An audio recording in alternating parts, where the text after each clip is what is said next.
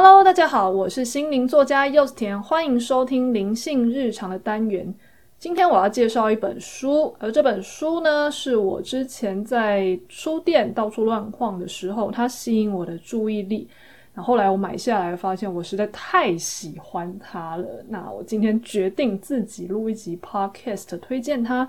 这本书的书名叫做《实验吧，我要疯狂养生》。它的副标题叫做《厌世记者亲身尝试一百零一天断食、瑜伽、冥想，一场变健康的大冒险》。那后面是有夸胡了，说这是 Netflix 影集《养生狂女子原型故事》。好，我没有看过那个 Netflix，不过我看完这本书以后非常的有兴趣。大家听完我讲完这个副标题，大概就知道这本书要讲什么了吧？对，这个作者呢，他是一个澳洲人，他叫布里吉德·迪兰尼 （Bridget Delany），。他是呃，因为某一个机缘，他去尝试一个断食营。那那个断食营其实是蛮激烈的啦。那他在这个断食营之后，他就开始对于养生这个产业很有兴趣，所以他亲身的去挑战很多。不可思议的一些养生，那想要在这个过程中呢，首先先让自己变好，那同时他也保持着一个记者的旁观视角，去不断的去反思，用商业的视角啊，用科学的视角啊，甚至社会的视角、政治的视角去看这个这个养生的产业，实际上它到底是的呃怎么讲，它的真面目是怎么样子？一开始啊，我在看这个书名的时候，我其实有一点点好奇，就是他本身完全不是一个身心灵出身的人。这个作者，你有如果有看书的话，他之前有前面有讲他过的人生，就是呃很典型我们想象中那种过得比较糜烂的西方人的生活。什么喝酒啊，然后暴饮暴食啊，甚至嗑药啊，这种狂欢到天亮等等的生活，他全部都有在做。那原本也不是那种什么什么求道者或是修行者，所以当一个很纯粹的，就是一个很怎么讲呢？他活得比较像是一般人的这样子的人，他去呃这些养生产业。但是他也不是说他是为了投入追求灵性而去哦，他比较有点像是半信半疑，但是又带着一种清明的视角投入的时候，自己会有什么改变？那我就会很好奇，因为如果啊，今天是一个人他想要寻求帮助，他本身就已经带着他假定养生产业或是修行产业可以帮助他，那可能他不管发生什么事，他都会觉得。呃，这个东西是好的，那又或者是他单纯是抱持着踢馆的心态去，那有可能他看到什么，他就会自圆其说。那又或者是他原本可能就跟我们读者一样，就是已经是身心灵友善派的，那自然而然就不会给出一些太难听的评价。但是他也 他也不是这类的人，我觉得很好奇，那他去过这样子的经历之后，会不会有什么样？我们这一些平常沉浸在身心灵的人没有想过的视角。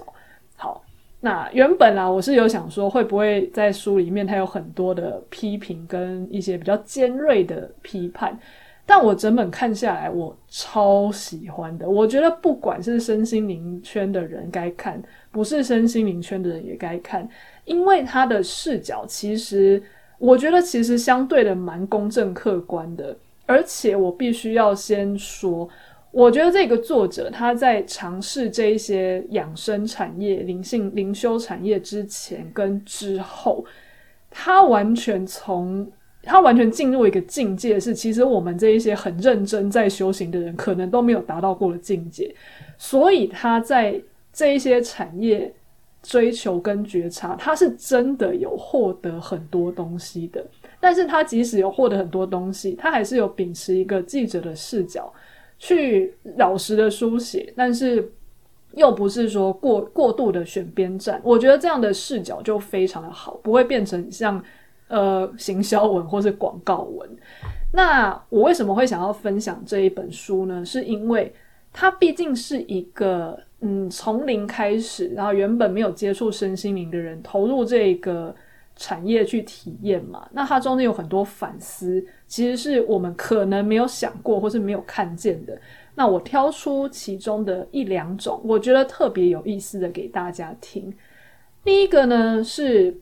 我觉得那个这这句话，其实在我看到的时候，我觉得蛮震撼的，但是我完全能够理解他要说什么。大家有没有听过正念？就是 mindfulness，正念觉察，不是正面思考的意思，就是你如实的看着一件事情，然后会可能会透过搭配呼吸啊，或是透过一些觉察啊，或是一些开放的心态去接受事情本来的样子，这样子的修行叫做正念。好，这个正念修行呢，很多人应该有听说。企业啊，或是一些国外的大公司，他们甚至会请讲师来教他们的员工正念。那以前我们这一些有在接触身心灵的人都会觉得，诶，很棒啊！表示其实那一些很铜臭味的企业，或者那一些很压榨人的血汗公司，他们终于意识到要注意人的身心健康了吧？那一些好像都不是很相信内在力量的人，那现在终于接触我们的一些身心灵圈的人很在意的正念，这样不是一种很好的推进吗？好，这只是我们一厢情愿的想法。这本书它有提到正念，好，我现在讲的都接下来要讲的是书上我直接念它的段落句子。他这一段说，正念甚至红进了企业界。管理学教授暨禅宗修行者隆纳德·波瑟指责这种做法根本是想强化新自由主义。他在《纽约客》杂志上指出，企业喜欢正念，是因为它能把我们圈在新自由主义是资本家典范的围栏内。企业的意思其实是，这是你的问题，你就接受这个计划，解决你的压力，然后回去工作。好，大家有感受出来这个这一段话想要表达的意思吗？其实，呃，他的意思是说，刚刚这一位嗯管理学教授跟禅宗修行者，就是隆纳德·波瑟，他在说啊，企业之所以会想要教他的员工正念，是因为我的理解是，他不希望员工反抗，不希望员工无法承受压力，所以他引进这样子的。系统来让员工说：“哦，我要能够去觉察我内心的压力，我要能够消化我的情绪。然后呢，上面就可以丢压力下来，上面就觉得哦，你会正念啦，所以你不要觉得我的东西不合理啊，你要如实的看着现况，然后你就要去执行我的工作。那我当然正念本质上并没有想要达到这样子的结果，但是呢。”被企业这样子使用之后，很容易有这样子的结果。好，为什么我会说我觉得他这一段非常的精辟？是因为不在企业里面，在一般的社会上，这种事情也超级常出现。你一定很难想象，我遇过多少人接触身心灵、接触修行，他们其实真正内心想要做的事是，只要我学会。消化自己的情绪，只要我学会怎么样去呃正念，自己去觉察，我是不是就可以继续容忍这一段不对等的关系？我是不是就可以继续忍受这个让我很痛苦的家庭状况？对，他们去学这一些东西的时候，是因为希望这一些东西带给自己内在的平静。好让他们可以去忍受原本的生活，那这也是那些聪明的企业家想要打定的主意。好，那我这边呢、当然先以一个比较跳脱的视角去说，其实当一个人真正有修炼到一定程度的正念觉察的时候，理论上啦，他虽然会能够去消化自己的情绪，然后他也能够看清楚自己。诶，这一些压力，然后甚至是用一些冥想呼吸去解决。但是，正因为他如实的看见真相，也导致他想要离开这个对他不公平的环境的时候，他也能够因为看清楚真相了，所以他能够离开。比方说，呃，他能够看清楚这个关系就是不对等，所以他会心平气和的去呃离开，又或者是他会用这些正念觉察带给他心里的力量，去应付他原本不敢分手的这种不安全感或是焦虑，让让他可以是。更加没有痛苦的去离开一段关系。理论上，正念觉察到最后要达到的是这一步，但是因为很多人在使用这一些身心灵的方式的时候，其实是很有目的性的，所以就会变成他学了这些东西是要来忍受不健康的关系，他学了这些东西是因为希望不要在家里继续吵架，但是其实在家里会吵架，是因为他觉得。不公平、很委屈等等的，他学这些东西是希望自己能够有更大的耐受力去忍耐，但其实这并不是正念觉察想要得到的结果。那但是企业却很希望，反正没有要大家学得很深入嘛，先教大家去怎么样关照自己的情绪，然后去释放自己的压力。那我这一些呃策略，我这一些专案丢下去，你就自己想办法解决啦，你就会好好的工作啦。这也会是这一些呃正念觉察，或是这一些修行被引进企业之后，很容易遇到的一个状况。所以我在看到这一段的时候，我觉得哦，我其实没有这样想过。但是他指出这一点，我也觉得很合理，因为这个就是人性嘛。如果一个东西有用，你当然才会想要带到你自己的企业里啊。那一个东西，如果对于员工来说可能会造成他们反抗，他怎么可能会花钱请老师进来呢？所以，当我们自己在学这一些嗯修行，又或者是一些觉察的时候，我们其实要意识到，我想要透过这些东西来解决什么，而不是透过这些东西来逃避什么。所有的东西都有可能被拿来逃避，不只是身心灵修行。那当我们有意识到背后的动机的时候，才不会陷入这样子的危险里面。好，那我再分享第二个也让我非常有感触，甚至有点震撼的段落。那接下来我是直接引用书上的内容。他说，美国作家裘蒂斯·华纳注意到一个令人不安的社会趋势。话说，一九七零年代中期，女性意识高涨的妇女们快速飞向团体、劳动力、离婚和随意的性行为。他们的女儿也在飞，只不过向内飞。她在《纽约时报》上写道：“他们逃到瑜伽去了。他们扭曲身体，模仿俯视飞行的乌鸦式。他们借由微调内心的精致新冒险，努力做到更深刻的感受，更有意义的活着。”每时每刻都要活得更精彩，但华纳黯然地做出结论：但没有人想在公众世界中扮演更积极的角色，来找到个人的解放。事实上，这样的独善其身，似乎是因应难以忍受的生存焦虑的一种方式，把生活中的挑战和需求缩小到你自己的呼吸吐纳这个更容易管理的范围内。这种对公共责任的失职，导致世界转向了某一道夸弧，而非另一道。川普的当选不就展现了我们对某种集体理想的背弃吗？我们能在养生中实现自我，追寻自喜的幸福，找到个人的满足感，并成为最棒的自己。集体主义已经崩塌，个人主义才是王道。社会上的不公不义，被严重破坏的环境，正在发烧的地球，我们感到无能为力。但我们可以把瑜伽体式做得非常好，非常好，让身体扭成各种可能的形状。在川普崛起之前，我们早已停止游行，不再把我们的问题带上街头。相反的，我们把问题带到我们的瑜伽垫子上。好。念得非常长，但因为觉得这一段实在太经典了，我必须要把它整段念出来。好，我在看到这一段的时候，其实心里是真的有被打到，而且蛮惭愧的。因为对于我来说啊，我也会觉得，世界这么乱，那我干脆就把自己顾好就好了。但是我却很忽略了一件事情，就是当我把自选择把精力放在我把自己顾好就好的时候，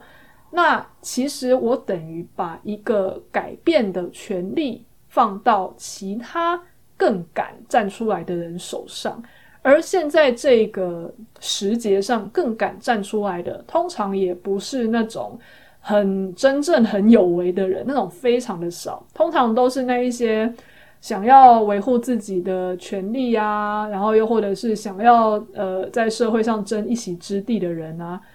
其实不用讲呃这一些社会议题或是身心灵，你光是看看投票这件事情就是了。当投票的时候，我们如果选择顾好自己的生活就好，每个候选人都很烂，你不去投票的时候，其实不就等于你放任那一些其他人，那一些。呃，更想要去为自己的呃个人利益啊，或是为了一些什么呃背后的一些利益输送，想要去在这些上钻营的人，他们就不会想要独善其身，因为他们要更大的东西，所以他们更敢站出来。所以，如果其他觉得这个世界不 OK 的人退居幕后了，那那一些呃愿意。抢为了名利抢破头的人站出来，社会上就会变成他们那个方向的样子。而社会如果越来越变成那个样子，那其他人就会更失望。那我们又不愿意站出来改变什么的时候，你就只能再把自己缩得更小，然后再缩到那一些灵修上。对，这件事情，其实他写出来之后。他虽然写的是美国，他讲的是川普嘛，虽然这个作者是澳洲人，但是他这个现象其实也完全的反映在我们现在不管社会上的哪一个角落都是。其实举例来说，最简单的就像是像我们这种自由工作者，然后对身心灵有兴趣，我们最好的出路在现在这个世道上，就是从职场离职。然后赤手空拳，单打独斗，自己拼命的学习进修，然后看老天愿不愿意赏给我们一点点机会，让我们能够靠职场以外的事情存活，让自己不要被职场继续荼毒。那如果我们到最后其实都是鼓励大家，呃，叛逃职场，然后去走这一些内在探索，这些呃身心灵修行，然后。尽可能的就做这一些工作，比方说呃文字工作啊、身心灵工作为生的话，那这个社会上就会变成一个很对立的状况，就是职场依旧很糟，然后大家都想逃到这一些自由工作，但是这个自由工作的培训又没有很完整，大家都是要靠自修，然后大家都要靠机运，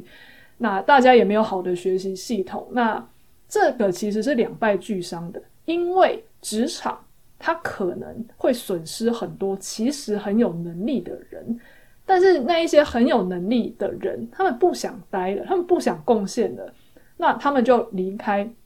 可是离开之后，这个社会到底有没有足够的一个管道让他可以转职成功？首先，这个社会就已经不友善了嘛。你既然没有一个稳定的工作，你首先就已经会得到很多的。呃，不稳定啊，很多的自卑啊，很多人的质疑跟责怪。那再来就是你要学什么？好，学什么又是一个问题。那因为台湾的教育体制已经让大家从小到大就只是会念书，而没有办没有一个很畅通的管道让你去转职，所以大家就只能病急乱投医啊，然后学这个进修那个。但是你很少听到有人可以马上告诉你说：“哦，我想转职，然后我知道去哪里学什么。”都很难。那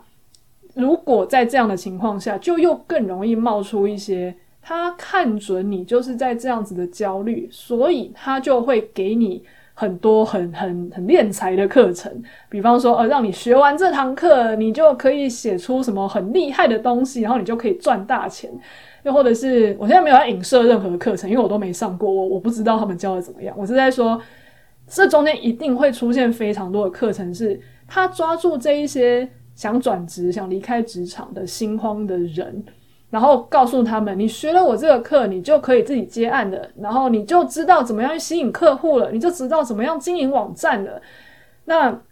这些课是不是真的有这么好？还是呃，他们良莠不齐，但是他让那一些其实心里已经很恐慌，然后存款已经快要见底的人抓住一根浮木呢？那其实这样子的产业也不会健康。但是如果大家都没有想要去改善这种现况，就会不断的变成很血汗、很低薪、很痛苦的企业环境，不断的把人逼出来。那留下来的人都是一些苟延残喘、非常不快乐的人。那一些有能力有，然后或者甚至有办法创业的人跳出来之后，他也没有办法很很快速的找到一个能够接轨的工作训练。那他可能要花很多时间去寻找自己的热情，寻找自己的天赋，又或者是社会上根本也没有一个足够健全的平台，去让这些人中间可以先找一些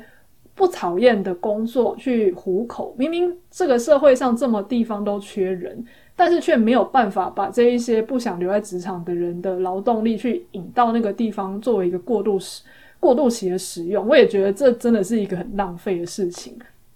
那我身边就真的有很多这种人啊，他们不想离开，呃，应该说他们离开职场，不想在职场工作，但是他们其实很愿意奉献自己的脑力跟劳动力，可是这个社会上却没有一个好的管道去让他们可以很顺遂的在这个过程中，短期的或是呃半年一年的去贡献自己的劳动力，但是他们的能力本身又还不错啊，他们也还在，他们也很愿意学。他们不见得要把那个过渡期的工作当成是一个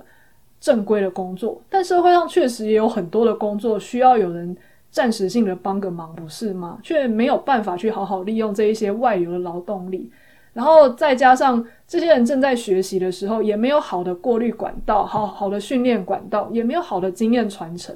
那在这样的情况下，就会变成谁敢许给他们一些梦想，然后谁比较敢说。他们就可以去赚这一些很迷惘的自由工作者的钱，那这些不都是社会问题吗？可是如果都没有人要站出来去改变企业的状态，去改变这个教育，去改变这个社会看待我们这些想自由的人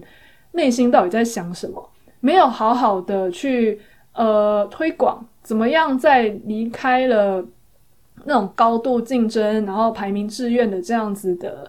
呃，生活之后，你竟然被允许第一次探索自己内在的热情，竟然第一次被允许培养自己想要什么，不知道要怎么做，那都没有人要去完成这一些事情的话，那这个社会一样就会维持着社会很高压，然后抱怨找不到人，然后抱怨新的人都很糟糕，都草莓族。然后那一些急着叛逃的人也都会觉得是职场亏待他们，然后在其他地方又活得不好，这个社会就只会一直这样互相的压榨跟烂下去。那如果这一些逃走的人没有想要站出来做点什么或说点什么的话，这些都不会改变。好，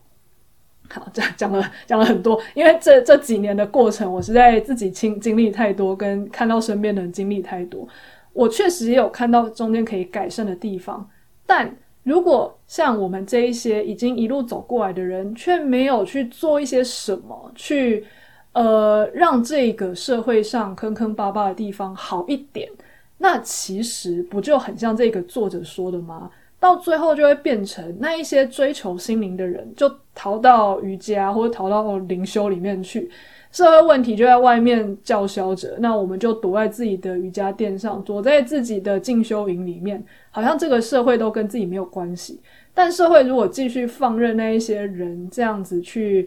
嗯，继续走下去的话，继续让他们去。呃，没有任何改变的偏向某一方的话，那这个生活的恶劣程度，迟早会连瑜伽垫都待不下去。你连自自己一个可以好好坐下来进修的地方都没有，那这真的是一个对社会好的事情吗？我看了这一段之后，我就开始也是在反省。比方说，好了，我不当然没有去从政啊，毕竟我真的不是适合政治的那个方面，但。我也确实在思考说，那以我的身份来说，我可以做点什么？比方说好了，因为他让我想到我很喜欢的印度灵性导师萨古鲁。萨古鲁他就是一个很典型的，不是只教修行，他还跟很多国的政治领袖关系非常好，甚至他还常常去推广什么妇女教育啊、女性平权啊、拯救土壤啊，或是保护水源类似之类的东西。就是他有利用他的影响力去让很多国的领袖愿意去在一些保护地球或是在平权上面去呃有所进展。那他身为一个呃灵性导师，他其实可以不用淌这些浑水的，因为他能够获得的人群跟资源就已经够多了。他只要靠靠教修行，他其实就可以过得呃风生水起，然后可以都不愁吃穿。那当然也不会是灵修者追求的啦。我的意思是说，他如果就只传布传达这些精神的东西，他他的身世是一定不会受到任何的影响的。任何事情，你只要去谈到政治，你一定就会开始去沾染一些呃攻击啊，或者什么的。我我虽然不知道他实际上有遭受到什么啦，但是很显而易见的是，你只要是任何嗯原本看起来好像是很清高的修行人，他很入世的去做一些政治推动，那你只要是政治，一定都有一些人是会反对你的。那一些既得利益者可能会不高兴，可能会想要去攻击你等等的。但是我看他就是平常在这一些议题上非常的不遗余力，甚至在很多，因为我们是远距可以看到他的一些演讲什么的。虽然我们这些人远距要看的都是后面讲一些呃心灵的开导没有错，但是前面他常常都会先置入一些他最近在推广的东西，比方说什么拯救土壤啊，或是呃什么什么妇女女女童的教育等等的，就是他会把这一些东西放在前面，让更多人知道。那他在我心中就是一个，他把修行跟入世的推广政策，就是都结合得很好的人。那当然我没有办法做到像他那样，我就会开始反思说，以我的能力，我能够做到什么？我目前还没有一个非常完整的答案，不过确实会有一些帮助。比方说，我以前就是一个比较玻璃心的人，会觉得说，哦，我如果去创作，我去开课，然后我去演讲，我的文章，我出书什么的，我去写这些东西，你只要稍微触及扩散到一定的程度，你就一定会遇到有人不认同你，或是批评你，或是你会遇到一些比较挫败的情形。那以前呢、我就会觉得说什么。干脆就不要做好了啊！那你好心的花这一些时间跟力气去产出这些东西，你还要受到这一些攻击，就是我好好的活在家里不就好了？我干嘛一定要去外面去遇到这一些事情？我到底为什么要去招惹这一些麻烦？但是当我看到这一段的时候，我其实就会更有意识的提醒自己说，呃，其实如果我要独善其身的去过自己的日子也不是不行，但是我这样子做只会让社会变得更糟。那那个社会，只要我还在地球一天，我就还我也得忍受那样子的地球。那真的是我要的吗？那如果我不喜欢这样子的社会，我没有很喜欢这样的生活，那为什么我要去因为一些小小的挫折而去放弃，去稍微改变一下这个社会呢？如果我能够去自己心里去化解那一些批评啊，那一些呃攻击啊，那一些酸民啊等等的，我能够去心里去修炼我的修行，去克服掉这些，我让更多人透过我的文章、我的 podcast、我的书或者我的课程等等的，他们能够因此去转化他们的生命。那他们的人生、他们的感情、他们的工作、他们的金钱等等的，都能够变得更好，而不是因为我说起来的，他们没东西看，他们只好去看其他，呃，可能对他们未来不见得会更好的这一些选择。那这样子，我不就有在透过我的工作，在达到一些进社会上的一点力吗？对，这就是我初步的想法，因为我没有办法做到什么影响政策这种事情，但是尽可能的克服一些心理的呃挫折，然后让自己把想要讲的东西，然后我觉得对于别人改善生活、改善自己的人生，不管是心理状态，又或者是呃身体的一些觉察有帮助的东西，我能给什么我就尽量给出去，让这一些人看到之后。能够改变自己的人生，那我其实就是跟那一些呃让社会变得变成我不想要的样子的那一些人，我从他们那边抢到了一点注意力，然后让更多的人能够过得更好一点。那这或许是目前的我能够做一点的社会贡献吧。好，那今天我介绍的这本书，其实我非常推荐大家听完之后可以看，因为作者的文笔很好，而且还蛮好笑的，所以你当闲书看其实也很不错。那在看的过程中，其实他也他也不是没有带到一些灵性思想哦，所以你就算呃纯粹是用娱乐看，你也可以看，你是用一种。你好像想要去理解一些其他你没接触过的养生灵修系统，然后或是你想要看一个人从很原始，然后过着很放纵的那种乱七八糟的生活，到后来透过这一些养生，他可以进到什么样的境界？那一些境界其实也是一种很新奇，我我们可能没有想过的世界。那这些东西对对我来说，我都觉得非常的精彩，所以我相信大家一定会喜欢。那最后就再复述一次，这本书叫《实验吧，我要疯狂养生》。